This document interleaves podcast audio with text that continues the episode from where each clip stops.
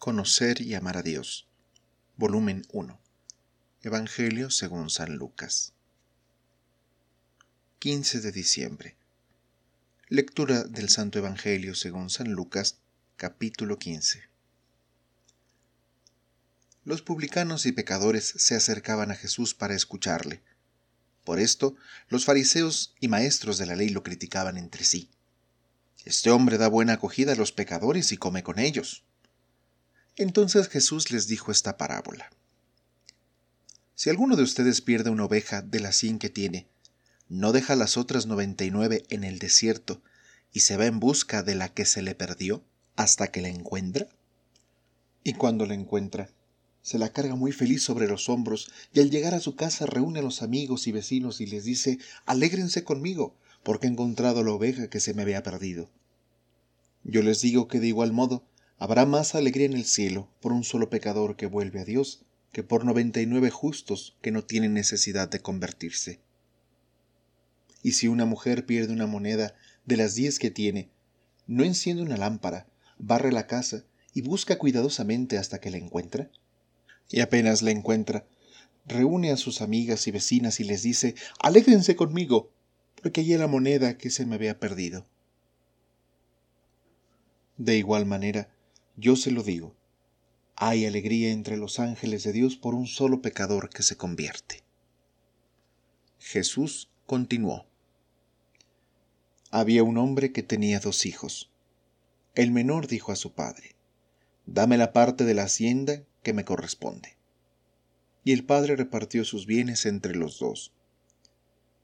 El hijo menor juntó todos sus haberes, y unos días después se fue a un país lejano. Allí malgastó su dinero, llevando una vida desordenada.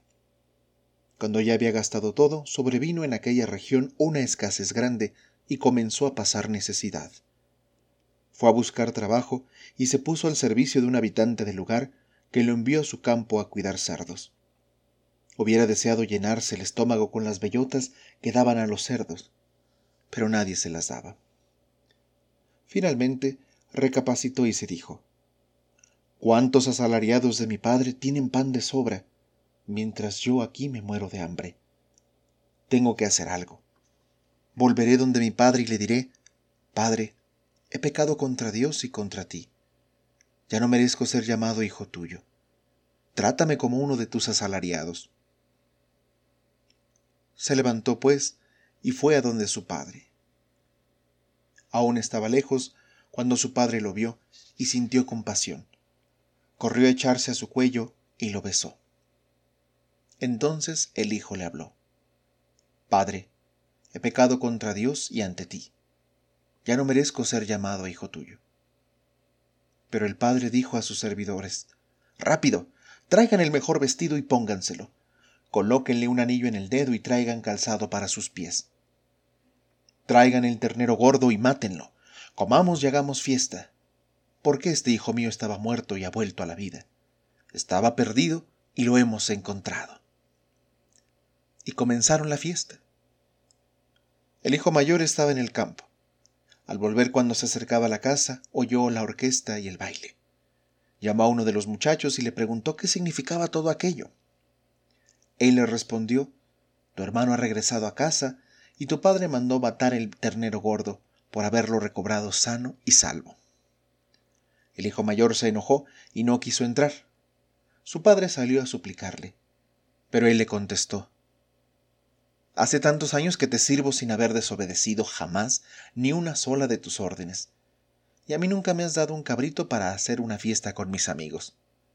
Pero ahora que vuelve este hijo tuyo, que se ha gastado tu dinero con prostitutas, haces matar para él el ternero gordo. El padre le dijo, Hijo, Tú estás siempre conmigo y todo lo mío es tuyo. Pero había que hacer fiesta y alegrarse, puesto que tu hermano estaba muerto y ha vuelto a la vida. Estaba perdido y ha sido encontrado. Texto tomado de la Biblia latinoamericana.